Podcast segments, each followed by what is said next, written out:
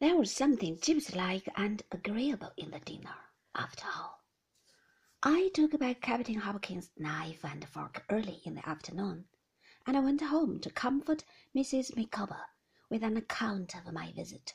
She fainted when she saw me return, and made a little jug of egg hot afterwards to console us while we talked it over. I don't know how the household furniture came to be sold for the family benefit, or who sold it, except that I did not.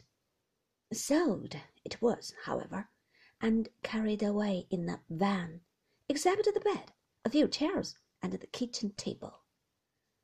With these possessions, we encamped, as it were, in the two parlors of the emptied house in Windsor Terrace.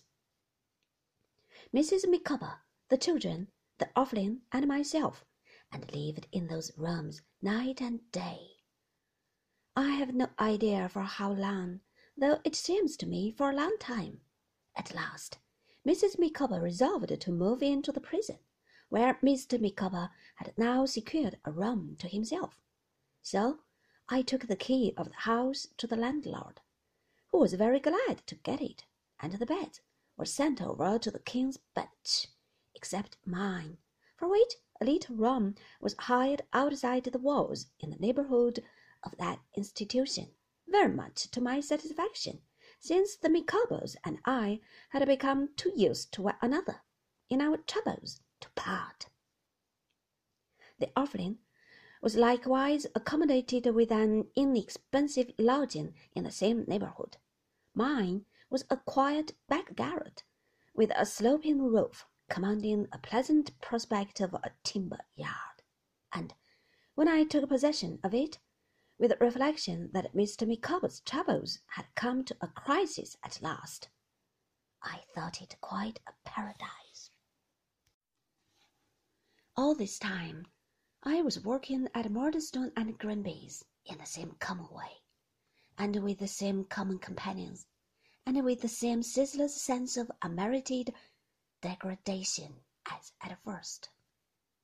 But I never, happily for me, no doubt, made a single acquaintance or spoke to any of the many boys whom I saw daily in going to the warehouse, in coming from it, and in prowling about the streets at meal times. I led the same secretly unhappy life, but I led it in the same lonely, self-reliant manner.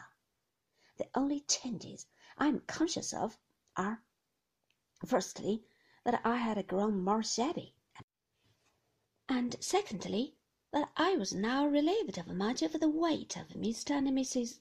Micawber's cares, for some relatives or friends had engaged to help them at their present pass, and they lived more comfortably in the prison than they had lived for a long while out of it.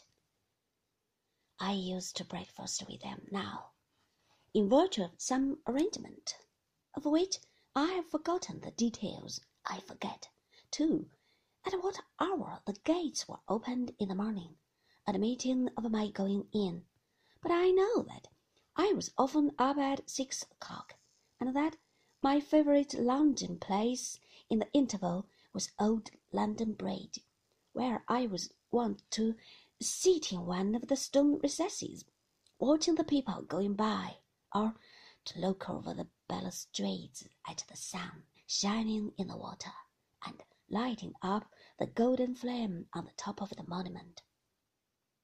The orphan met me here sometimes, to be told some astonishing fictions respecting the wharves and the tower, of which I can say no more than that I hope I believed them myself.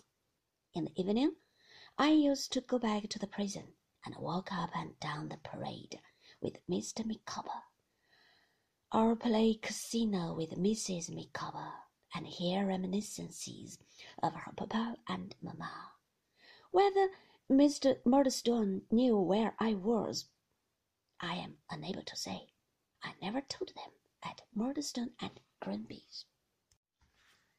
Mr. Micawber's affairs, although past that crisis, were very much involved by reason of a certain deed, of which I used to hear a great deal, and which I suppose now to have been some former composition with his creditors, though I was so far from being clear about it then, that I am conscious of having confounded it with those demoniac apartments which I held to have, once upon a time, obtained to a great extent in Germany. At last this document appeared to be got out of the way somehow. At all events, it ceased to be the rock ahead it had been, and Mrs. Micawber informed me that her family had decided that Mr. Micawber should apply for his release under the Insolvent Debtors Act, which would set him free, she expected, in about six weeks.